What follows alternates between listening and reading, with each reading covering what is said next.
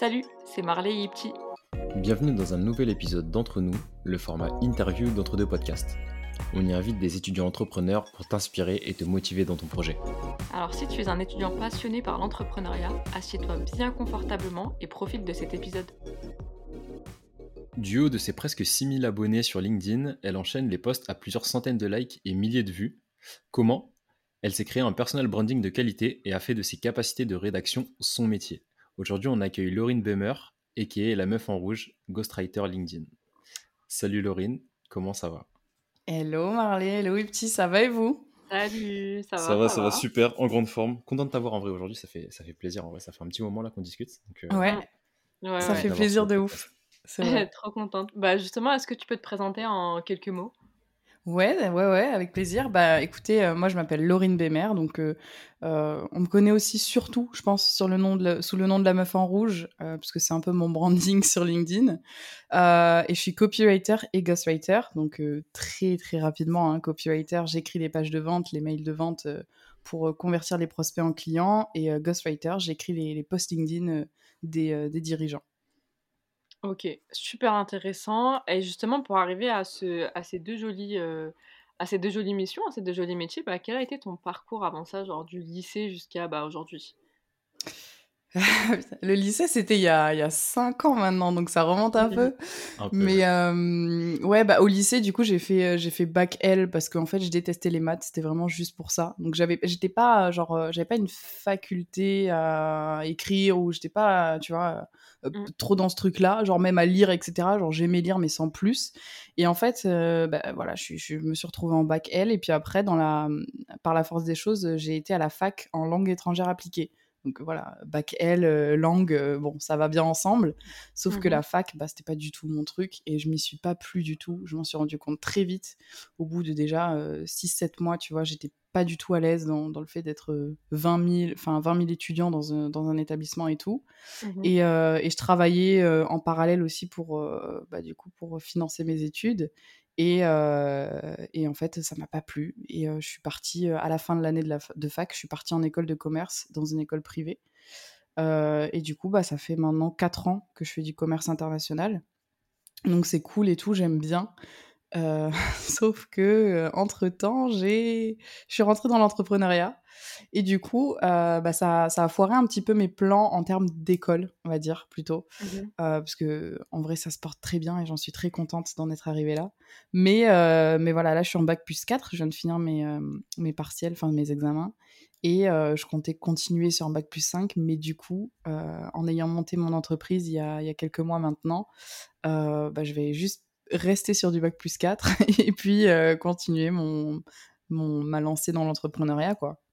C'est c'est ouf, moi, je trouve, parce que c'est une grosse décision à prendre de se dire, bah, finalement, il me reste un an, mais vas-y, je ne la fais pas, en fait, parce que c'est ça me correspond plus. Est-ce que ça a été difficile de faire ce choix?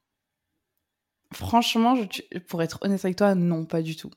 Ça a été plus difficile pour mes parents, parce que mes parents, le temps qu'ils acceptent et qu'ils comprennent que je vais gagner ma vie autrement qu'en ayant un CDI à 2000 euros par mois, en étant commercial dans une boîte et en ayant mon bac plus 5, bah, c'était un peu compliqué. Et, euh, du coup, bah, il a fallu euh, jouer les négociations pendant tout ce temps, même si en soi, je suis majeure et vaccinée. Donc, les décisions, c'est moi qui les prends, mais il faut quand même derrière que bah, les rassurer. Euh, je suis, euh, enfin, j'ai pas de frère, j'ai pas de sœur, donc je suis la seule. faut bien que quand même ce soit, euh, ce soit rassurant. Et du coup, le plus dur, c'était pour mes parents. Pour moi, c'était, c'était tellement viscéral en fait. C'est ce que j'explique tout le temps, c'est que quand il y a quelque chose qui te tient vraiment à cœur et que c'est viscéral, que c'est en toi, mais en fait, tu peux même pas lutter contre, c'est évident, tu vois. Mmh. Et, et c'est vers la voie de l'évidence pour toi, et donc il n'y avait pas vraiment de, de, questions. À partir du moment où je me suis sentie prête, parce que je me suis formée aussi en parallèle de mes études avant de commencer l'entrepreneuriat, donc je n'ai pas fait ça du jour au lendemain. Euh, mais par contre, à partir du moment où je me suis sentie prête, euh, j'ai dit let's go, j'y suis allée et j'ai pas, euh, j'ai pas, j'ai pu regarder en arrière en fait. Donc c'était pas si difficile.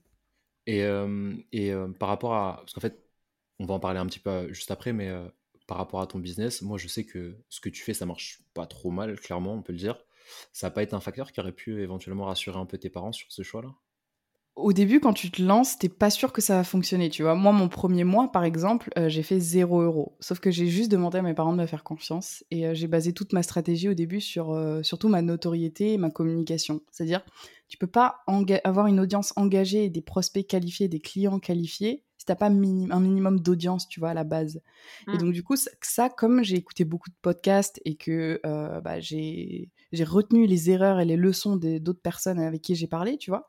Bah, en fait, j'ai pas fait cette erreur-là. Et du coup, dès le début, je me suis dit, OK, je me focalise pas sur la thune ni les clients, je me focalise sur une audience qui va être qualifiée et qui, du coup, euh, va me rapporter de l'argent plus tard. Et c'est OK si ça prend six mois, tu vois. Moi, j'étais prête, franchement, à ce que ça prenne six mois et, et à me reposer sur l'argent que j'avais de côté euh, en attendant. Et en fait, c'est arrivé beaucoup plus vite que prévu. Le premier mois, j'ai fait 0 euros, sans te mentir. Le deuxième mois, j'ai fait 500. À la fin du mois, j'ai pris, euh, j'ai pris 500 euh, euros, euh, une facture. Et le troisième mois, c'est parti direct. J'ai pris plus de 4000 euros, tu vois. Et, et après, bah, ça s'est enchaîné, c'est fait boule de neige. Le, le, le, quatrième ou cinquième mois, je sais plus, j'ai fait pas loin de 20 000. Et du coup, en fait, bah, quand tu as ça, tu te dis, OK, c'est la bonne stratégie, mais en fait, tu peux pas le savoir tant que tu le testes pas. Et, euh, et c'est sûr que si tu te focalises directement sur les clients et aller chercher l'argent, pour moi, c'est pas vraiment la bonne stratégie. Parce que plus tu veux, moins on te donne en fait. Donc, faut juste laisser venir les, choses à toi. Ouais, clairement. Et ça fait combien de temps que tu es freelance là, du coup? Là, j'entre dans mon cinquième mois. Donc, c'est. Ça, c'est assez récent. Hein.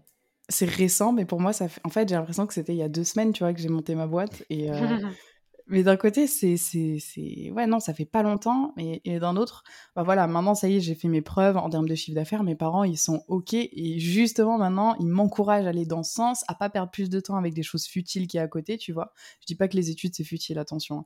Mmh Juste euh, perdre du temps sur des trucs qui vont bah, moins me rapporter ou pas me rapporter. Euh, pas forcément en termes d'argent, mais juste en termes de construction de mon avenir. Et euh, bah, du coup, maintenant, c'est eux qui me mettent des coups de pied au cul et qui, et qui me boostent. Donc, c'est cool. Ok, ok, super intéressant. Et du coup, bah, pour en revenir à ce, à ce projet-là et à cette partie, euh, cette partie un peu euh, entrepreneur de ta vie, dis-nous un petit peu comment ça s'est passé euh, au début. Comment tu es devenu ghostwriter? Je sais que tu t'es formé. Tu t'es formé comment? Via quel biais? Raconte-nous un petit peu les débuts de, de tout ça, tu vois. Euh, alors au tout début, comme je, comme je disais tout à l'heure, c'était vraiment une stratégie de communication, stratégie de contenu. C'est-à-dire, il fallait que je me rende visible. Euh, et comment me rendre visible? Bah, Juste en montrant en fait mon expertise. Et c'est aussi euh, bah, la stratégie dans une stratégie que j'ai que adoptée, c'est fake it until you make it. Donc c'est fais-le jusqu'à ce que non fake-le jusqu'à ce prétend jusqu'à ce que ça fonctionne en gros. Ouais, c'est ça. Prétend jusqu'à ce que ça fonctionne. Ouais, si, c'est un truc comme ça. chaque épisode, ça me fait trop, trop rire. et eh bah, tu vois, franchement, c'est un truc qui fonctionne bien. Et dans le sens où, quand je balançais les infos, c'était toujours vérifié. Donc, je disais pas du bullshit. Mais par contre, je me positionnais en tant qu'experte et je disais en mode, les gars, genre, pour moi, en tout cas, c'est comme ça que ça fonctionne.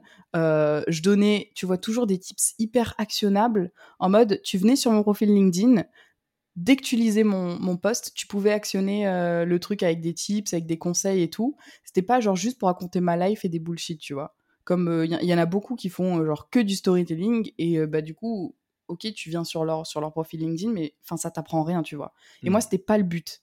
Donc au début, j'ai commencé comme ça. Et, et en fait, c'est vraiment effet boule de neige. tu prends 10 abonnés par jour, puis après 20, puis 50, puis après, t'en prends 100, tu vois. Et, et, en fait, les gens, naturellement, de par mon, profil LinkedIn et mes posts, m'ont demandé d'écrire leur post LinkedIn. Donc il y avait hum, de la demande surtout sur les posts LinkedIn. Et moi, j'étais euh, positionnée en tant que copywriter pour écrire des pages de vente.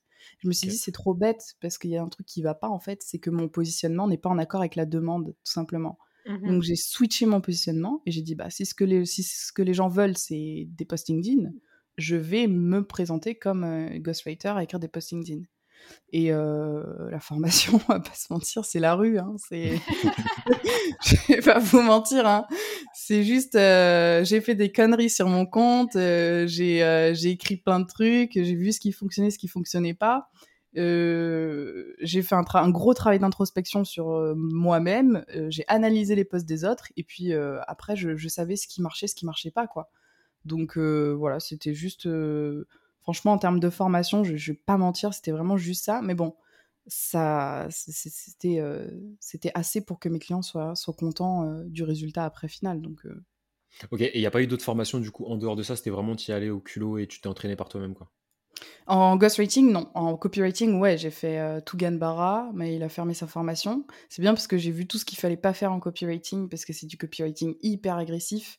Donc du coup, mais il y avait des trucs sympas aussi à apprendre dedans. Mais tu pourrais donner juste deux trois exemples vite fait là de trucs à pas faire comme ça?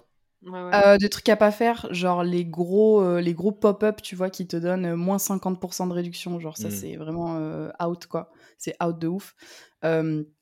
Remuer le couteau dans la plaie sur une, douleur. Genre, tu peux mettre en avant la douleur et dire, OK, toi, t'as ça comme douleur. Genre, genre je le comprends et j'ai une solution pour toi mais genre commencer à dire ouais imagine si ta femme elle te quitte tes gosses ils se barrent et machin et tu te retrouves tout seul comme un con juste parce que t'as pas pris ma formation. Tu vois genre ça c'est des trucs qu'il faut grave éviter. Et, euh, et, tous les trucs comme ça où euh, bah il était vachement agressif sur son copywriting et moi c'est pas forcément un truc qui me plaisait de ouf mais au moins je sais ce qu'il faut pas faire et ça c'est cool euh, il y a eu Stan Leloup aussi, qui était, bon, bah, ça c'est voilà, c'est vraiment masterclass, il n'y a rien à dire là-dessus. Et après, il y a eu PB avec euh, PB Poncelin avec Copy Rockstars, et c'était vraiment pour le pricing, le positionnement, la négociation client.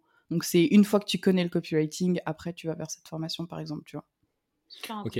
Et euh, en vrai, Stan, moi je le connaissais, ça fait un petit moment que je le suis, tu vois, déjà par rapport à ce qu'il fait sur YouTube notamment.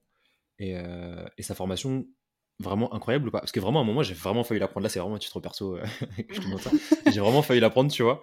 Et je l'ai pas fait. Mais euh, franchement, il est très fort. Il est très fort. Mais du coup, sa formation, tu valides à 100% Je valide à 100%. En, fait, genre vraiment, si tu as besoin d'une formation copywriting de A à Z, tu connais rien en copywriting, tu veux soit être copywriter, soit faire tes pages de vente copywriter, t'arrives chez Stan, genre, euh, tu, tu pars de zéro et, et, tu pars à 100, quoi, tu vois. Et donc, pour moi, ouais, c'est un grand oui. Il n'y a, rien à dire là-dessus. Ok. Et, mais du coup, tu n'es plus copywriter aujourd'hui? Tu que ghostwriter? Parce que je sais qu'en fait, tu as tes trucs à toi qui sont quand même perso, type newsletter, etc. Donc en soi, c'est du copywriting. Mmh. mais tu le fais que pour toi maintenant ou tu le fais aussi pour les autres, toujours un petit peu? Je fais encore un petit peu de copywriting, mais comme la demande est plus basse que le ghostwriting, euh, forcément, ça représente 5% euh, de, de, ce que je fais. Sur, euh, sur voilà, j'ai 95% de ghostwriting et le reste, c'est du, du copywriting. Mais le ghostwriting, ça reste du copywriting. C'est-à-dire que mmh, mmh, mmh. Demain, t'es copywriter, tu sais écrire des posts LinkedIn. T'as pas besoin de t'auto-proclamer ghostwriter, tu vois. C'est euh, c'est juste pour avoir un statut pour que les gens te reconnaissent et se disent Ok, je peux faire appel à ses services parce qu'elle est ghostwriter. Mais en vrai de vrai, tous les copywriters euh, écrivent, euh, savent écrire des posts LinkedIn et ça fait partie du jeu. Et quand t'es pas copywriter et que tu, et que tu es ghostwriter, pour moi, ça veut pas dire que tu sais pas écrire des posts, mais pour moi, t'as du coup un peu de retard, tu vois, par rapport au, marché. Parce que du coup, le, copywriting, ça englobe tout. Tu sais copywriter, tu sais faire des emails, tu sais faire des pages de vente, tu sais euh, communiquer sur les réseaux sociaux parce que tu sais ce que veut ta cible et tu sais faire des posts LinkedIn, quoi. Donc pour moi, c'est, tu vois, c'est juste le, meilleur truc à, manier. Ouais, de ouf. De ouf. Ok. ok. Et là, du coup, bah, vu qu'on parle pas mal de copywriting, on a défini rapidement au début euh, ce que c'était. Mais est-ce que tu pourrais donner deux, trois conseils comme ça de, copywriting, des trucs bien à faire en copywriting? Tu vois, typiquement, on a dit ce qu'il fallait pas faire. Est-ce que tu pourrais en donner deux trucs à faire ou trois qui, qui, sont stylés à faire? Le copywriting, pour moi, le plus important déjà, euh, numéro un, c'est faire passer des émotions. C'est-à-dire, demain, tu veux me vendre un truc, si tu me fais pas passer, si tu, me, tu me fais pas passer par plusieurs stades d'émotion, que tu me montres pas que ton, ton, euh, que ton produit en vaut la peine euh, en termes d'émotion, je vais pas vouloir te l'acheter puisque moi ce que je veux acheter c'est une histoire, c'est pas un produit. Et donc du coup, ça ramène un peu au storytelling, mais c'est vrai que le storytelling ça fait passer beaucoup d'émotions. Et donc là c'est vrai, ça c'est vraiment la première chose pour moi euh, catégorique, c'est euh, les émotions. Tu peux pas, euh, tu peux pas faire un faire une page de vente avec un truc juste plat et dire voilà mon produit c'est ça, achète-le, c'est ta solution quoi. Et tu dois mettre le truc en histoire un peu un peu en place.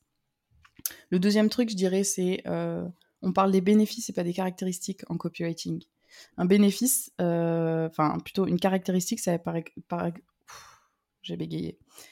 une caractéristique, par exemple, ça va être euh, j'ai un crayon et tu vois ce crayon, il est de forme euh, hexagonale, tu vois. Genre il y a huit côtés. Mmh mais ce crayon, c'est bien qu'il soit en forme hexagonale, mais moi je m'en fous, tu vois. Moi je veux que tu me dises, le crayon, dès que tu le poses sur la table, il va pas rouler, tu vois. Et, et ça va t'éviter de perdre ton crayon à chaque fois que tu le poses et que tu fais du dessin, par exemple. Ok, je vois ce que tu veux dire. Ça, c'est un, un, bénéfice. Donc, à quoi ça sert pour ton client? Qu'est-ce que ça change pour ton client? La caractéristique, c'est juste de dire, ben voilà, il est hexagonal. Donc ça, ça c'est pareil. On va jouer sur les caractéristiques, sur les bénéfices, pardon. On va vendre des bénéfices, on va pas vendre des caractéristiques. Et le troisième truc que je voulais dire, je viens de le de l'oublier. Ah oui, si, c'est bon. Ça m'est revenu. Le troisième truc, c'est parler à une personne pour vendre un seul produit. C'est-à-dire que quand tu écris une page de vente, tu t'adresses à une personne, un persona, un type de personne. Tu t'adresses pas à tout ton voisinage et puis ta mère et ta sœur et ton frère, tu vois. Tu t'adresses à une personne qui a un besoin, une douleur, et tu réponds à cette douleur dans la page de vente. Si demain ton produit, il peut répondre à plusieurs euh, personas, plusieurs personnes, eh ben tu fais deux pages de vente différentes, trois pages de vente différentes. Mais chaque page de vente doit être unique pour la personne que tu cibles. Parce que moi, si tu me parles, euh, je vais te donner un exemple rapidos. Moi, demain, si tu me dis, voilà, faut que tu achètes un PC euh, pour, pour mieux travailler, tu me dis, bah, ce que ça va permettre, c'est euh, de monter des vidéos YouTube hyper rapidement parce qu'il y a des super performances et qu'il y a un super logiciel. Je veux dire, ok, cool, tu vois, genre, moi, ça, ça m'intéresse. Par contre, tu dis ça à un étudiant qui veut juste prendre des notes euh, pour écouter son cours, bah, il va s'en foutre, tu vois, que ton PC, il est un, super euh, processeur, tu vois. C'est pas comme ça qu'il faudra le convaincre. Du coup, ton PC peut répondre aux besoins de plusieurs personnes, mais ce sera pas les mêmes besoins. Dans ce cas-là, bah, ce sera deux pages de vente différentes. Voilà. Ok, ok. Et euh, du coup, je rebondis sur ça. Comment tu, euh, comment tu définis ton, comment toi tu définirais ton persona en fonction de ce que tu proposes? Parce que typiquement, tu vois, si on prend l'exemple du PC, tu peux vendre à plusieurs personnes. Mmh. Mais euh, comment tu dis, bah, j'ai envie de vendre aux étudiants ou j'ai envie de vendre aux mecs qui passent, qui font des streams Twitch, tu vois, par exemple? Le persona, ça se définit. Alors, le persona, contrairement à ce qu'on nous apprend, hein, c'est pas genre la couleur des yeux, où est-ce qu'il habite, combien il a de gosses, euh, combien il gagne par mois. Tu vois, genre ça, c'est pas un persona. Sur ça, on est d'accord. on est bien d'accord. Moi, moi, ce que j'aime bien mettre dans le persona, un truc basique, c'est si tu parles à un homme ou une femme, parce que tu vas pas parler aux, deux pareils. Et j'aime bien mettre l'âge aussi, parce que selon l'âge, tu utilises un verbatim, donc une façon de parler, un langage différent. Donc ça, j'aime bien. C'est vraiment deux infos basiques, mais pour moi, c'est, euh, elles sont intéressantes à à mettre. Ton persona, en fait, euh, comment tu vas le définir? Bah Déjà, tu vas aller voir euh, à quoi il s'intéresse.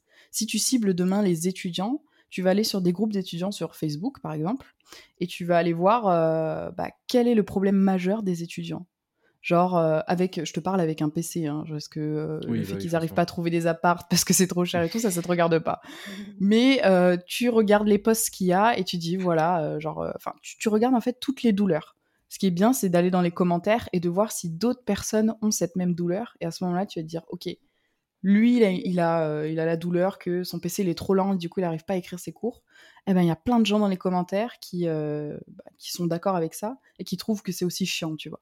Eh ben, ça, ça peut être un truc que sur ta page de vente, tu peux mettre en avant. Et du coup, ton persona, tu vas le construire par rapport à ça et tu vas regarder bah, tous les profils des personnes et tu vas dire ok ces gens-là ils ont entre tel âge et tel âge euh, leur rêve le plus fou c'est ça. Ce qu'ils détestent par-dessus tout dans la société c'est ça. Leur, douleur, leur douleur numéro une c'est ça. Euh, leur douleur numéro deux c'est ça. Et en fait tu vas faire ton, ton avatar client par rapport à ça. C'est pas une question genre d'âge de CSP ou tu vois d'autres conneries comme ça qu'on t'apprend euh, partout et nulle part c'est vraiment une question de genre euh, le, profond, genre euh, qu'est-ce que qu'est-ce que ton client il veut quoi, qu'est-ce que toi tu, tu, résous pour lui? Et voilà, c'est après il y a plein de façons. Il y a Quora aussi, Q U O R A, c'est genre un, un, site où tu réponds à plein de questions et genre il y a plein de gens qui ont qui ont, qui ont les réponses et ça peut être cool pour bâtir un personnage. Il y a jeuxvideo.com aussi où tu peux trouver plein de réponses. Il y a les forums sur internet. Les forums, c'est trop bien parce que y a, les gens se toujours se demandent euh, des, conseils, quoi. Ils se plaignent, tu vois, sur les forums. Donc voilà, c'est euh, vraiment, euh, c'est un travail de recherche, c'est long, mais une fois que tu as ton persona, tu cibles le truc et c'est dans le milieu. Et ça déroule. Ouais, donc concrètement, en fait, c'est se baser sur, sur les points de douleur de ton persona, mais sans trop appuyer, comme on disait au début, et pas forcer non plus sur, sur les points de douleur non plus, parce qu'après, ça devient trop bullshit, quoi. Ouais. Ok, ok, ok, très clair. T'as un template, toi euh, Enfin, t'avais établi un template euh, de persona pour savoir un peu ce que t'allais chercher comme info et, euh, et, ce que t'allais pas chercher? Tu veux dire, moi, quand je fais une recherche de persona, est-ce que j'ai des questions auxquelles je réponds? Ouais, un truc comme ça, ouais. Ouais, ouais, ouais, je, ouais, ouais, j'en ai un, j'en ai un où je réponds aux questions à chaque fois. Il y a des questions, des fois, je sais pas, où je trouve pas la réponse. c'est pas grave, tu vois, tu zappes. Mais c'est vrai que faire un template, tu te fais un template vierge où tu as toutes tes questions pour, euh, pour, euh, pour trouver ton persona, ça va hyper vite après, tu vois. Quand tu fais tes pages de vente pour n'importe quel produit, euh, tu as juste à faire tes recherches. Au début, c'est laborieux, tu vois, c'est chiant parce que tu sais pas faire des recherches, tu ouais, tu sais pas comment on fait, personne t'a jamais appris, mais, mais ça vient avec le temps. Et vaut mieux passer, genre, franchement, hein, sur un lancement, 70% de son temps sur son persona et, et après 30% du temps sur euh, écriture de la page de vente et, euh, et, lancement, tu vois. Parce que si tu connais pas ton personnage, genre, tu vendras rien du tout. Et, euh, et du coup, c'est trop bête de passer à côté de cette étape primordiale, quoi. Et ça me fait penser à, à une expression qu'on utilise, c'est si tu veux vendre ton truc à, à, à tout le monde, bah, en fait, tu vas le vendre à personne, tu vois. Donc en soi, c'est un peu ça, le, ce que tu nous racontes là. Ouais, plaire à tout le monde, c'est plaire à personne. Ouais, c'est plus ça l'expression, je crois. je pense que c'est plus ça, ouais. Mais t'inquiète, j'ai compris. Quand t'as 60 000 personnes dans ton réseau, euh, c'est 60 000 personnes, mais ces gens-là, ils travailleront jamais avec toi. Ils t'apporteront jamais de clients, ils t'apporteront jamais de business. Et en fait, ce sera des gens, euh, ce sera juste des fantômes, quoi. Enfin, genre, ils sont là pour s'abonner une fois, liker une fois par-ci par-là, mais c'est pas des utilisateurs qui sont hyper actifs et c'est pas ta cible, en fait. Donc, euh, tu vois, moi, je préfère, euh, je préfère avoir un petit réseau de gens vraiment qualifiés et, euh, et c'est pour ça que c'est bien d'avancer à son rythme aussi, tu vois. Genre, pas créer de complexe sur ouais, moi j'ai pris 3000 abonnés en, en, un mois, c'est trop cool et tout. Ouais, mais sur les 3000, en fait, il y en a combien qui vont vraiment t'acheter, tu vois, euh, quelque chose? Je pense pas qu'il y en ait beaucoup. Euh, et, c'est bête, parce que c'est juste du paraître et ça fait du bien à l'ego, et voilà quoi. Ouais, c'est ça, c'est un peu une vanity métrique en soi. C'est pas les trucs qui vont faire que ton business. Euh, enfin, si en soi, parce que si les gens voient que tu as 3000 abonnés ou qu'ils voient que tu en as 50, il y a une différence, tu vois. Mais je veux dire, c'est pas parce que tu as 3000 abonnés que tu vas faire moins d'argent qu'un mec qui en a 10 000, par exemple, tu vois. Mmh. Ouais, exactement. Ok, très clair. Mais juste sur cette partie-là, ouais, on en reviendra un petit peu plus tard parce que moi, j'ai, pas, j'ai, une question importante à te poser là-dessus. Et juste pour en revenir à ton business, euh, à, ton, à ton business de, freelance, en soi, aujourd'hui, tu es solopreneur. Donc, euh, en fait, entrepreneur, mais, euh, mais tu es toute seule dans, dans, ton business, donc tu gères tout toute seule. En tant que, que solopreneur, comment tu trouves tes, tes premiers clients, solopreneur freelance Tu nous as dit qu'en gros, tu avais essayé de créer une commune au début. Mais est-ce que tu as, je sais pas, as touché à la prospection? Est-ce que tu as touché aux plateformes de, freelance, euh, genre Malte, Fiverr, des trucs comme ça? Ou est-ce que c'est des trucs contre, enfin, sur lesquels tu es complètement contre et toi, tu es vraiment full communauté? Pour moi, il n'y a rien de mieux euh, que de faire de l'inbound marketing. Pourquoi? Parce que déjà, es dans, le rapport de, dans le rapport de force, c'est toi qui, qui, qui a la force parce que c'est la personne qui vient de voir et c'est pas l'inverse. Juste déjà par rapport à ça, euh, c'est top parce que t'es pas, pas obligé en fait de te vendre puisque la personne, si elle vient vers toi, c'est qu'elle est déjà à 50% convaincue que tu es la bonne personne. Faut juste voilà embellir le truc euh, sans mentir, hein, mais embellir le truc en mode ouais, je suis probablement la personne pour toi, tu vois, et expliquer pourquoi. Donc l'inbound marketing, très rapidement, c'est juste en fait créer du contenu gratuit sur les réseaux sociaux et attirer, faire de et avoir de la visibilité. Donc c'est c'est pas dur, mais c'est pas simple. mais c'est pas le truc le plus dur. C'est-à-dire, moi, je trouve plus dur aujourd'hui d'aller démarcher avec les, les, tonnes de messages de, de prospection pardon, que les gens euh, reçoivent. Je trouve que c'est plus dur d'aller démarcher aujourd'hui que euh, de faire de l'inbound marketing et de laisser les gens venir à soi. Et donc, euh, bah, du coup, c'est ce que j'ai fait, moi, en termes de stratégie. En, voulant créer une audience, bah, du coup, j'ai attiré mes premiers clients, ce qui n'était pas le but de base. Hein. Le but, c'était vraiment de faire une audience. Mais j'ai attiré mes premiers clients malgré moi. Et tant mieux, parce que ça m'a permis après d'avoir le choix, en fait. Et quand tu as le choix de tes clients parce qu'ils viennent à toi, ben en fait, tu es le roi du pétrole parce que tu choisis avec qui tu veux travailler. Et, euh, euh, et, c'est toi qui décides. C'est plus toi qui, euh, qui te dis, OK, celui-là, je dois absolument lui baisser un peu le prix ou il doit absolument signer avec moi parce qu'il faut que je rentre des ronds, tu vois. Et du coup, tu mmh inverses le rapport de force. Et pour moi, ouais, il n'y a, y a, y a, rien de mieux que ça. Et les plateformes de freelance comme Malte, etc. Bon, alors déjà, je reçois plein de messages de personnes qui me disent moi, je suis sur Malte et puis il n'y a rien qui se passe. Donc, bon, déjà, rien que ça, voilà. Mais pourquoi faut pas y aller? Parce que c'est un, un tueur de business. C'est-à-dire que Malte, en fait, déjà, vous dépendez d'une plateforme, comme les réseaux sociaux, hein, mais c'est pour ça qu'il faut diversifier, avoir une newsletter, etc. Mais Malte, déjà, vous dépendez d'une plateforme. Quand vous dépendez d'une plateforme, ça veut dire qu'en fait, vous n'avez pas d'emprise sur votre business. Il n'y a rien de pire en fait que d'être entrepreneur et demain, la plateforme s'écroule ou elle décide de vous bannir, vous n'avez plus rien en fait. Donc vous êtes entrepreneur, mais vous êtes quand même euh, bloqué. Dépendant de quelqu'un, quoi. Dépendant, et c'est trop bête, tu vois. Après, on est toujours dépendant, hein, de, on est dépendant de nos clients, hein, même quand on a, tu vois, quand on n'est pas sur Malte ou quoi. Mais là, c'est chaud de ouf.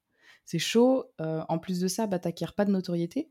Ça veut dire qu'en fait, demain la plateforme, genre, euh, je sais pas, pendant euh, un mois, tu prends pas de notes de, de, de, personnes, parce qu'il y a les gens, euh, ils te mettent des notes, tu sais, quand. Enfin, moi, j'ai jamais essayé, mais c'est les retours que j'ai eus. Mmh les gens te mettent des notes une fois que tu as fait une presta. Bah, t'as pas de notes pendant un mois, tu retournes en bas du classement, et puis t'es plus personne, quoi. C'est ça qui est terrible. Ouais, donc en fait, le référencement, enfin, ton, ton, ton, classement, quoi, il se base en fonction des, des, des notes des gens et si t'as des missions, quoi. Ouais, c'est ça. Ouais, donc se baser que sur ça, c'est pas ouf. Sur bah Malte, j'ai l'impression que c'est vachement aussi basé. Enfin, les gens ils vont chercher vachement sur le prix, genre ils vont mmh. chercher le moins cher.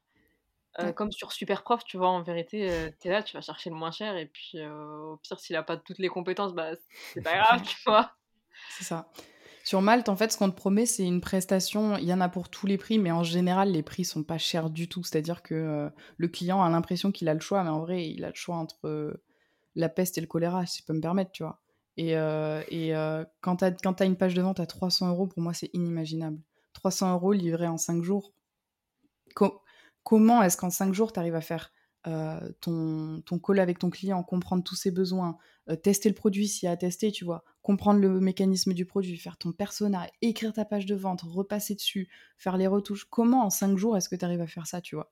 Et genre, genre pour moi, c'est c'est juste la course, en fait, au au moins cher et, euh, et en fait tu fais de la, de la quantité pour, euh, pour gagner beaucoup au lieu de faire de la qualité et euh, tu vas peut-être gagner, je suis même pas sûre que tu gagnes moins que, que sur les plateformes, mais enfin pour moi c'est c'est même pas éthique quoi, c'est mmh. c'est la limite. Et ça me fait penser à une question parce que moi j'ai discuté avec pas mal de freelancers là récemment, tu vois, sur les derniers mois qui, euh, qui m'ont dit un truc, et du coup, je veux ton avis là-dessus, savoir aussi si tu euh, si as le même avis ou pas. En gros, ils me disent que sur les plateformes de, freelance, tu vois, quand tu es dessus, les gens qui utilisent une stratégie de se mettre à un prix moins cher que celui du marché parce que tu vas attirer du monde et parce que tu vas pouvoir avoir des use cases, des trucs comme ça, tu vois. Sauf que toutes les, tous les freelances, mais vraiment tous, hein, avec qui je discutais, m'ont dit plus tu as un prix bas, plus euh, le client est relou. Et en fait, plus Théo, moins il est chiant. Et euh, en fait, il, sait pourquoi il te paye, donc il est éduqué sur le sujet, il est moins chiant. Donc, est-ce que toi, tu penses la même chose? Est-ce que non? Est-ce que, je sais pas, juste avoir ton avis sur la question? Moi, j'ai déjà eu le cas. Hein. J'ai déjà eu le cas de clients euh, qui payaient moins cher et du coup, c'était en fait, c'était mes clients qui me prenaient 80% de mon temps et qui me rapportaient 20% de mon argent, tu vois. Et euh, au contraire, ceux qui me rapportaient 80% de ma thune, bah, ils me prenaient 20% de mon temps dans ma semaine.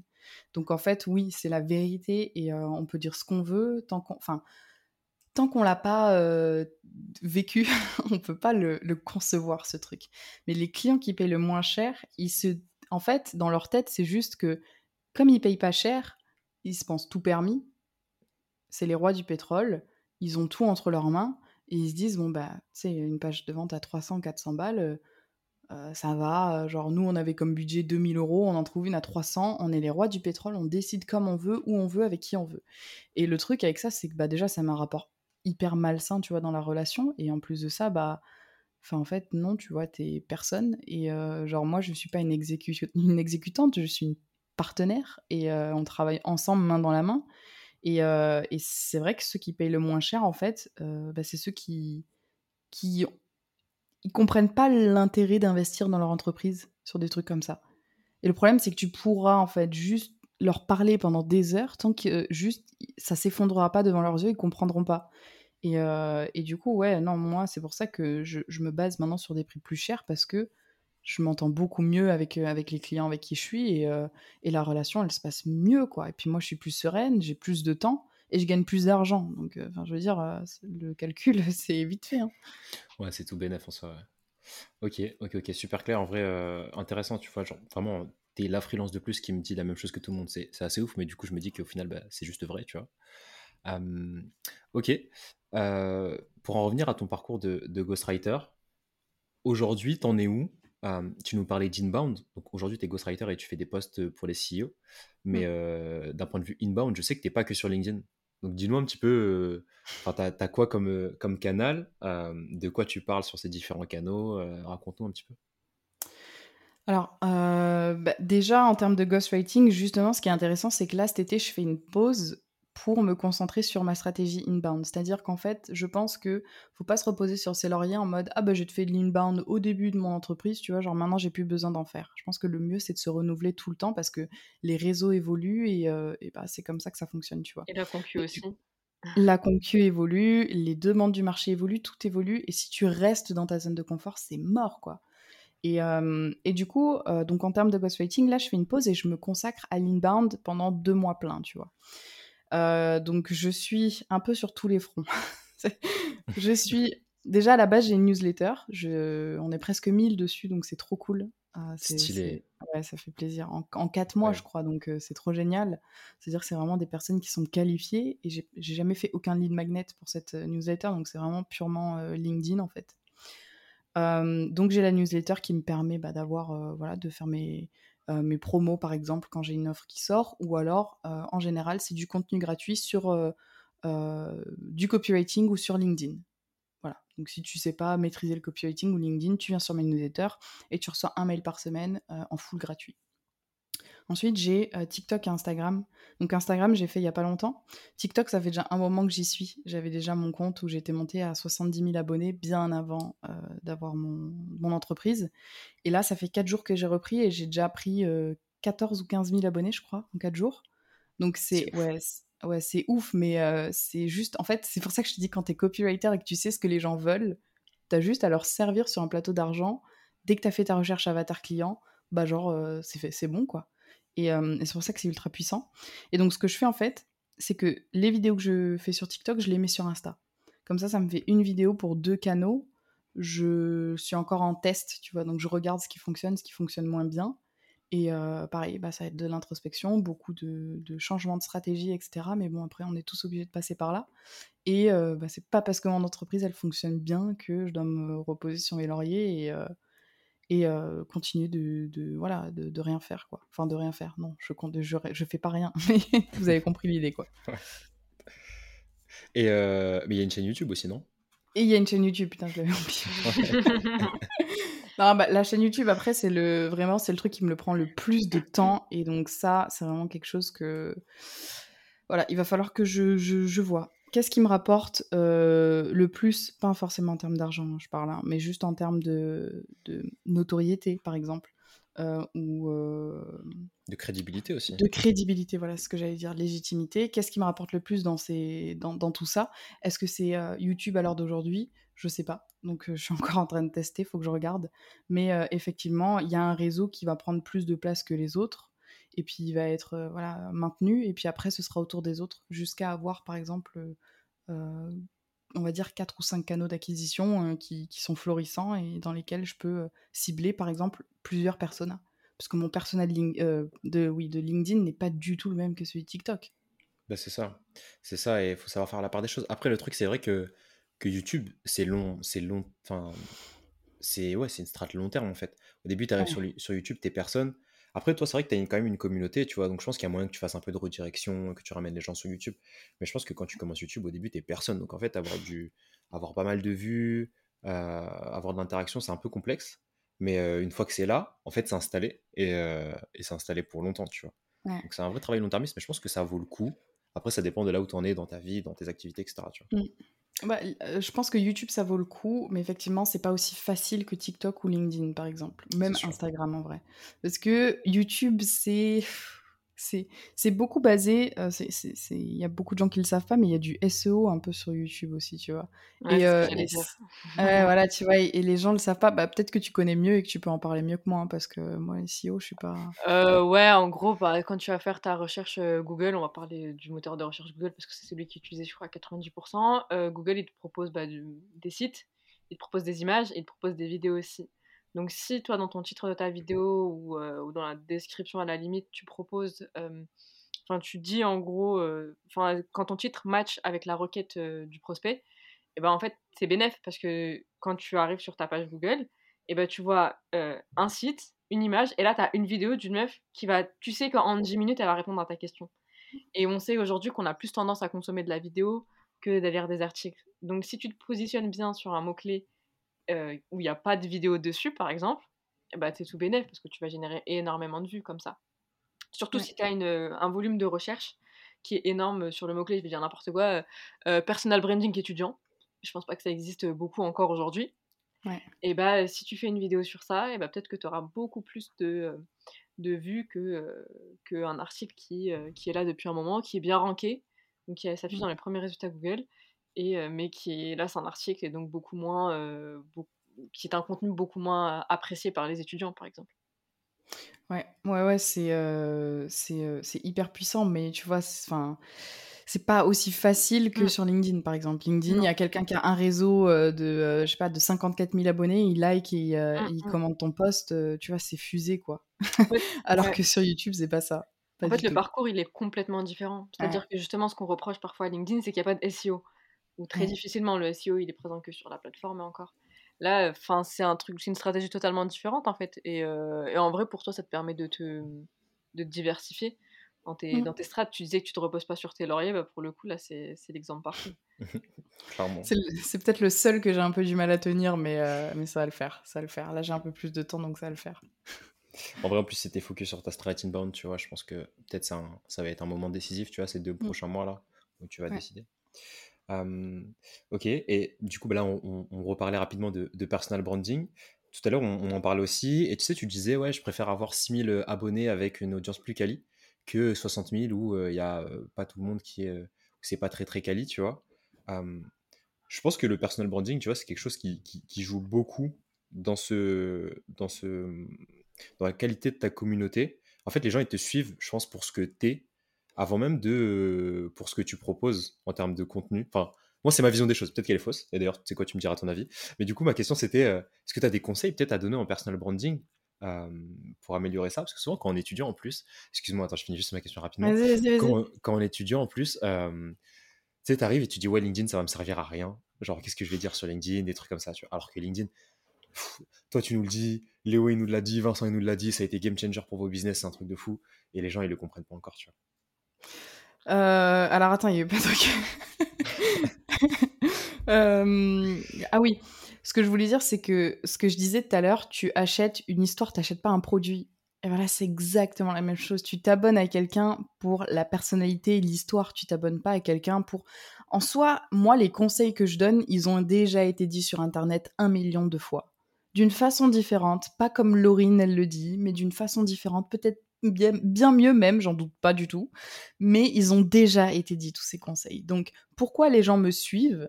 Parce que j'ai euh, quelque chose en plus. J'ai un personal branding que eux ils aiment et avec qui ils accrochent. Et il y a beaucoup de gens qui accrochent pas du tout et c'est ok, tu vois. Ces gens-là ne seront pas mes collaborateurs, ils seront pas mes clients et c'est ok.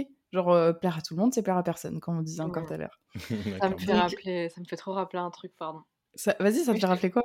En gros, une fois, j'ai fait un, j'ai fait un post euh, sur les, enfin, les, offres d'emploi à fuir quand tu es alternant.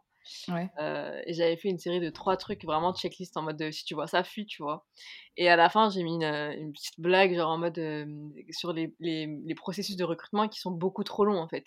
Mmh. Et quand tu es alternant, enfin, ça n'a pas forcément de sens pour moi, tu vois. Et, euh, et, surtout, tu n'as pas le temps parce que souvent, soit tu es en stage encore, encore soit tu es en études, enfin, c'est un peu n'importe quoi. Et j'ai dit qu'il y avait certains processus de recrutement qui étaient plus longs qu'une demande de passeport algérien. Pardon. C'était une blague très nichée, mais. C'est très drôle. Mais en fait, ça avait fait rire tout le monde, tu vois. Et les gens, il y a eu énormément de commentaires. Je crois que j'ai eu des DM derrière que les gens m'ont dit, mais je suis terminée, etc. Et en fait, finalement, tout le monde a déjà taillé les offres d'emploi, tout le monde a déjà taillé mmh. les processus de recrutement sur LinkedIn. C'est même un des, sujets, un des premiers sujets sur LinkedIn, tu vois. Mais juste le fait d'avoir ajouté cette pointe d'humour sur un sujet qui est parfois qui génère beaucoup de friction, beaucoup de tension, mmh. tu vois. les gens ils étaient là en mode ah ouais trop cool tu vois j'ai eu plein de demandes d'abonnement derrière et les gens ils étaient KO parce qu'ils ont ri en fait d'un truc qui était pas de base très rigolo tu vois et en fait c'est ça c'est qu'on s'en fiche tu vois qu'on galère à trouver du on s'en fiche pas mais c'était pas pour certains ils s'en fichaient un peu tu vois mais juste pour la blague et juste parce qu'ils disent ah mais vas-y elle connaît les galères et ben ils mmh. se sont abonnés tu vois c'est ça en fait. C'est ouf comme une histoire ou un truc, un truc. Même si, si, tu vois, moi je le vis pas, j'aurais grave rigolé à, cette blague-là, tu vois. Et c'est juste le truc qui aurait pu nous lier, tu vois, de mmh, ouf. Mmh. Et, et, en fait, c'est ça que les gens ils attendent. C'est pas genre de recevoir des conseils, oui, ok. De lire des trucs intéressants, ok. Mais les gens à qui ils s'attachent. Aujourd'hui, les gens qui, par exemple, qui achètent du Nina Ramen en formation, ils achètent mmh parce que c'est Nina, tu vois. parce que Nina, elle a fait ses preuves que c'est la boss du game et que elle s'appelle Nina Ramen. Demain, tu fais faire une formation à Nina, tu la vends sous un autre nom, bah, c'est sûr qu'il y a moins de ventes parce mmh. que c'est pas, pas Nina Ramen, tu vois. Mmh, et c'est ça le personal branding, c'est ça qui est important, c'est qu'en fait, tu mets euh, de la crédibilité sur une histoire et une personne. Moi, mon personal branding, il est claqué au sol. Je me suis attribué une couleur. Je m'appelle la meuf en rouge. Il y a rien, il y a, rien de spécial. Mais personne, parmi toutes les couleurs qu'il y a, personne sur LinkedIn ne s'est attribué une couleur euh, bah, comme ça en fait, de cette manière. Mm. Et c'est juste pour ça que la, meuf en rouge aussi, parce que je suis très cash dans mes euh, dans mes posts. Euh, voilà, je suis authentique, je dis vachement ce que je pense. Je, je parle à cœur ouvert de ce que je gagne aussi, je, m'en fous un peu, quoi. Et, euh, en fait, le rouge, c'est vraiment, euh, voilà, toute cette, c'est, le sang, c'est le, enfin, je veux pas que ce soit glauque, hein. c'est, la passion, c'est la détermination, et en mmh fait, c'est juste que ça va bien avec le personnage, le truc, tu vois. Mmh et, et on va prendre l'exemple de Valentine Soda, ma, ma, collaboratrice, ma mmh très chère amie que j'adore.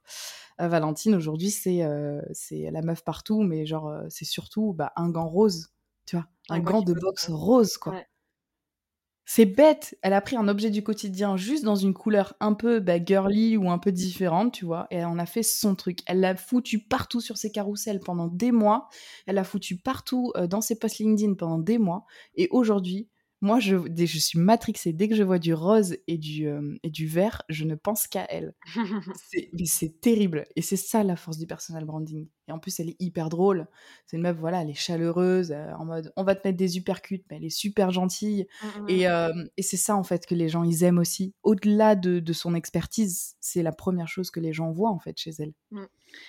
Ouais, ça me fait rappeler une story qu'elle avait mis sur Insta. Elle avait marqué genre euh, petit call. Mais genre, elle avait marqué petit avec le CH. Et j'étais mort de rire. Et genre, je lui, je lui ai envoyé un message. Je lui ai dit, mais excellent le petit. Elle m'a dit, en fait, bah, tout ça, c'est du copywriting, tu vois. Elle m'a dit, tu, fais passer, fais passer des émotions, mais parce que, enfin, en plus, moi, c'était un truc avec euh, une pote, on en rigolait de, de mmh. fou de, de, ce truc qu'on a tendance à mettre des J et des CH partout, tu vois. surtout, enfin, en banlieue, le petit. Euh, tu vas désarticuler les mots n'importe comment, ça nous faisait tellement rire avec ma copine. Et genre, je vois ça, je dis, mais elle est trop forte en fait. Genre, l'histoire qu'elle a réussi à faire passer juste avec ce, ce petit, bah, je dis, non, c'est bon, elle a, elle, a, boxé le game, c'est bon. Et d'un autre côté, elle cible aussi parce que c'est ce, ce mot-là, il ah. n'y euh, a, y a, pas tout le monde qui peut le comprendre. Ah, clairement, clairement. Chez nous, c'est instinctif. On est jeunes, on connaît, on sait, tu vois. Mais euh, un mec de, de, plus de 50 ans ou une meuf, hein, même, hein, on va te dire, elle a fait une faute de frappe, elle est bête ou quoi, tu vois? Donc, euh, elle cible aussi, c'est hyper malin de sa part, et franchement, c'est c'est le personal branding, c'est la, la boss du game pour, pour ça. Clairement, donc en fait, ça joue beaucoup sur l'authenticité. Et en fait, il faut juste être soi-même et pas avoir peur de dire ouais, qu'est-ce que les gens vont penser de moi. Il y aura toujours des gens qui vont se retrouver en fait dans, dans ton histoire et dans ce que tu es. Et ce qui fait qu'ils vont te suivre, en fait, tout simplement. Mmh. C'est juste ça. Ouais. Genre, toi, avec un peu plus. Tu sais, tu t'en fais un peu plus. Genre, euh, pas, t'es pas au cirque, tu vois, t'es pas un clown, quoi. Mais, mais t'en fais un peu plus en mode, les gens, aujourd'hui, quand tu regardes toutes les vidéos TikTok qui sont en tendance, ils aiment le show, ils aiment, ils aiment le trop plein. Des fois, il y a des vidéos qui buzzent. Euh, c'est complètement euh, mis en scène et il y, a des gens qui y croient. Plus c'est gros, plus ça passe. Donc je te dis pas, fais, fais en sorte que ce soit hyper gros, mais juste, tu prends toi, qui tu es, et t'en fais juste un peu plus, tu vois. Pour sortir, parce qu'il y en a plein de, il y a plein de gens qui sont comme toi en vrai. Tu vois, là, derrière moi, par exemple, j'ai mon petit ballon. Mon mmh. petit ballon, c'est, euh, c'est mon emoji. Bah, les gens, quand ils m'ont en call ou qu'ils m'ont en live, ils ont, ils ont mon petit ballon. Euh, en vrai, la vraie vérité, c'est que j'ai juste oublié de l'enlever après un live. mais, euh, bref, je sais plus où j'en étais, j'arrête pas de dire des conneries, mais euh, voilà. on parlait de personal branding, je t'avoue que moi ça m'a perdu cette histoire de ballon. Mais on parlait de personal branding. Mais en vrai, oui, même ton ballon, tu vois, même si t'as oublié de l'enlever, en soi, il fait la différence. Et il fait que, tu vois, même là, derrière toi, il y a des LED rouges. Tu vois, donc en soi, on, revient sur ton personal branding, on revient sur la meuf en rouge, tu vois. Donc ouais, quand il y a des clients en call, c'est sûr que ça passe. ok, ok pour le business. on, voit à peu près comment ça se passe. Et autre question super importante et, je pense qui intéresse beaucoup nos, nos, notre audience. Ouais. C'est tes études. Comment tu as géré en gros ton business? Je vois sa tête se décomposer. je vois ça aussi. Et la question, c'est comment tu as géré ton business en parallèle de tes études? Bah, En fait, juste comment tu as fait? Est-ce que tu avais une orga de fou? Est-ce que tu y allais un peu au feeling? Est-ce que tu as eu des galères? Euh, Je suppose que oui, on en a tous. Et je sais pas si tu peux nous raconter un petit peu tout ça. Euh, j'ai fait comme j'ai pu. J'ai fait comme j'ai pu. Franchement, je te mens pas, j'avais de la chance parce que à la base, j'étais en alternance et du coup, j'ai quitté mon alternance pour monter mon entreprise. Et donc, forcément, quand tu es en alternance, tu as euh, plusieurs jours d'affilée en alternance et ensuite tu, retournes à l'école. Moi, j'ai eu la chance d'avoir trois semaines en alternance, une semaine à l'école. Et donc, du coup, quand euh, j'étais sur mon entreprise, j'y étais pendant trois semaines d'affilée et ensuite, une semaine, je savais que là, ça allait carburer de ouf parce que, bah, en fait, je peux pas, genre, quand j'ai. Euh, un client en ghostwriting sur un mois, je peux pas lui dire ah bah il y a une semaine où je serai pas là et du coup tu vois tu te débrouilles. Et en fait j'étais obligée de prendre de l'avance sur la semaine d'avant et prendre de l'avance sur la semaine d'après parce que quand je suis en cours et qu'il faut les postes à la fin de la semaine de cours pour la semaine d'après, comment on fait, tu vois mmh, Et du coup, en fait, les semaines avant les cours, euh, j'enchaînais de ouf sur, euh, sur mon entreprise. Et, euh, et c'était vraiment hyper, hyper... c'était un sprint, en fait. C'était un sprint. je courais à droite, à gauche. J'avais pas le temps de rien faire. Et c'était l'angoisse, tu vois. Et, et, du coup, bon, c'était un, peu, un peu compliqué. Après, ça le faisait, puisque j'ai j'ai une organisation en béton et je sais que dès que je commence un truc, c'est si je le finis pas, c'est pas possible. Genre, je suis capable de pas aller dormir juste pour finir le truc et pour, euh, tu vois. Et, euh, donc ça, allait parce que j'avais une bonne orga. Et après, pour euh, réviser les cours quand il y a eu les examens, t'es obligé de faire un tri. T'es obligé de faire un tri. moi, j'ai eu de la chance d'être en commerce international et donc j'avais des matières genre stratégie digitale. Bon, on va pas se mentir, c'est mon métier, c'est ce que je fais H24 j'allais pas manger des cours de stratégie digitale, tu vois.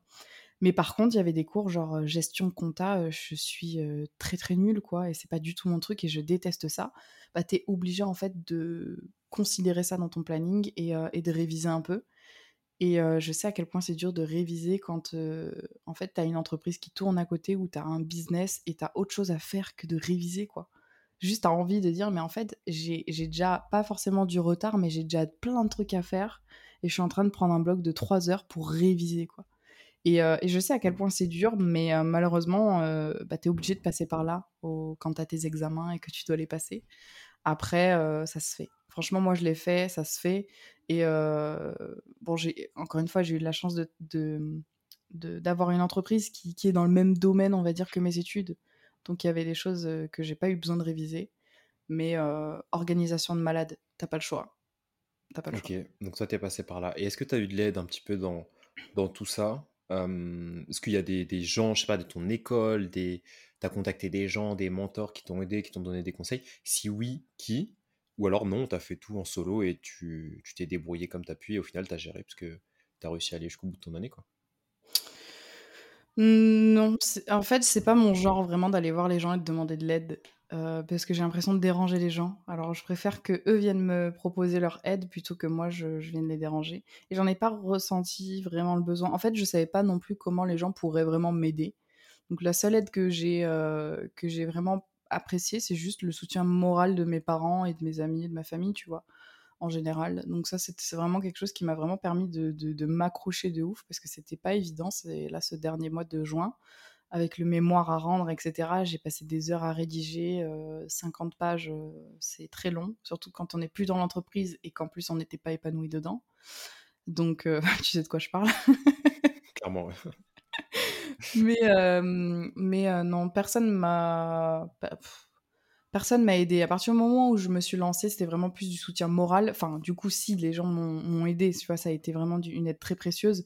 Mais en termes d'action et de, de, trucs actionnables, genre vraiment, je me suis débrouillée. Et je suis pas peu fière. Franchement, c'était c'est cool. C'est hyper.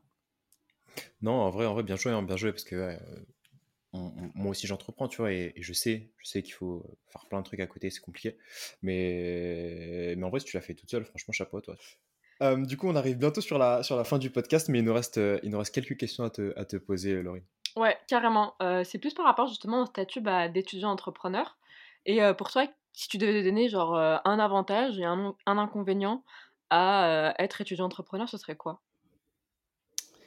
Un inconvénient, c'est qu'en fait, euh, quand tu es, c'est ce que je disais tout à l'heure, mais quand tu étudiant et, euh, que tu es entrepreneur, bah, tu as, envie d'être dédié à ton business à 100% parce que c'est ça qui te, déjà, qui t'épanouit.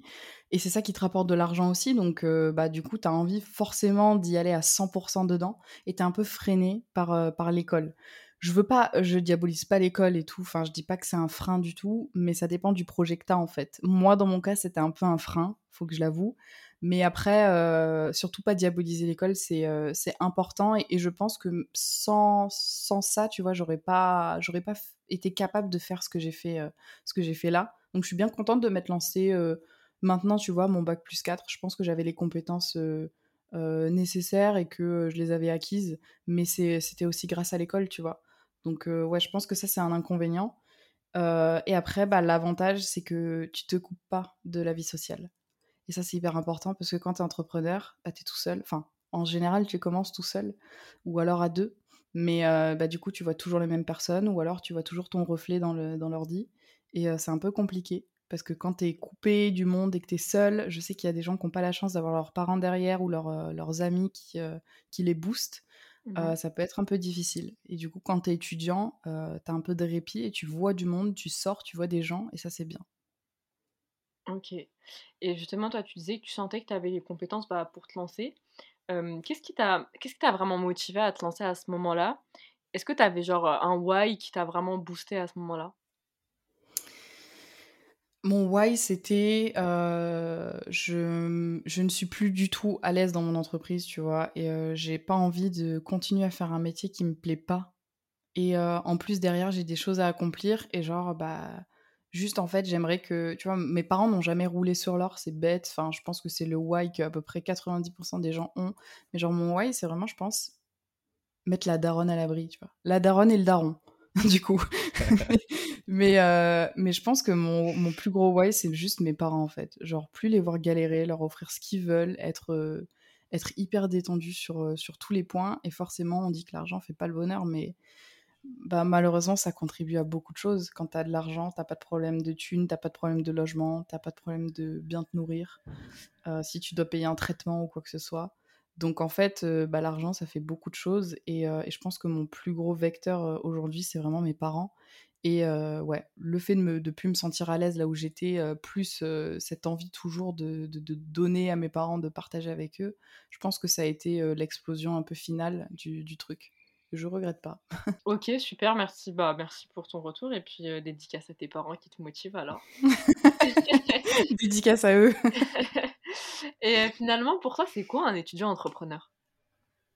Oh, un étudiant entrepreneur, c'est plein de choses. Un étudiant entrepreneur, c'est juste, euh, pour moi, c'est quelqu'un qui, qui, se cherche. Euh, quand quand tu entreprends, que tu arrives dans l'entrepreneuriat, que tu es encore étudiant, tu sais pas forcément ce que tu veux. Et euh, j'en suis aussi la preuve vivante, tu vois. Tu sais pas forcément ce que tu veux et au final, tu, tu testes plein de choses, tu essaies et tu vas trouver quelque chose qui te motive vraiment et sur lequel tu as envie de rester peut-être pas toute ta vie, mais genre pendant les dix ans à venir, tu vois. Et, euh, et, et c'est pas mal, tu vois, de, de dire que quelqu'un se cherche. Pour moi, c'est bien parce que ça veut dire qu'en fait, euh, t'acceptes pas juste euh, ce qu'on te donne de la vie, ce que, ce que la société te donne en mode bon, bah tu rentres dans une case et on te donne ça et c'est tout. Ouais, tu vas, tu vas chercher autre chose et tu vas bien, bien au-dessus de, de, de, ce qu'on avait prévu pour toi en fait. Mmh. Et pour moi, c'est ça le plus important. C'est de toucher à tout, d'essayer plein de choses et au final, tu as un truc qui ressort et puis boum, c'est le feu, quoi. Mais être étudiant entrepreneur, c'est trop magique. C'est magique, c'est dur des fois, mais en vrai, c'est magique. C'est plus magique que dur, je pense. Ouais, ouais, ouais. Ouais, et euh, bah, ton discours, en tout cas, il est super rassurant, en plus d'être motivant. Et, euh, et, justement, si tu devais avoir un conseil à donner à un étudiant qui nous écoute là, jeune étudiant, toi, et, euh, et qui hésite à se lancer dans son aventure entrepreneuriale, qu'est-ce que tu lui dirais? La première chose, déjà, c'est vraiment forme-toi. Genre, arrête de te mettre des barrières limitantes, c'est-à-dire oui, mais j'ai pas l'âge, je suis trop jeune encore, les gens vont pas me prendre au sérieux. Moi, j'ai monté mon entreprise à 22 ans et j'ai des gens de 50 ans qui m'ont fait confiance et j'ai boosté leur business euh, comme ils auraient jamais pu faire euh, tout seuls, tu vois. Parce que tu as des compétences que les gens n'ont pas et c'est juste simplement euh, bah, l'offre et la demande, en fait. Et donc, du coup, bah, se former dans, des choses qui sont, aujourd'hui hyper en vogue et qui t'intéressent. Genre, ça, c'est vraiment pour moi la première chose. Et deuxième chose, je vais pas dire le conseil banal, genre fonce, vas-y. C'est vraiment avoir le filet de sécurité si tu sais que demain, tu as un peu d'argent pour euh, subvenir à tes besoins pendant 3, 4, 5, 6 mois, euh, que tu sais peut-être que tu as tes parents derrière qui peuvent t'aider, si jamais, euh, que tu as droit en France à l'allocation chômage, par exemple. Tout ça, si tu sais que tu y as droit et tu sais que tu peux en bénéficier, bah déjà ça te fait un filet de sécurité et, essaie bah, de, déterminer ça pour voir si tu peux lancer ton business.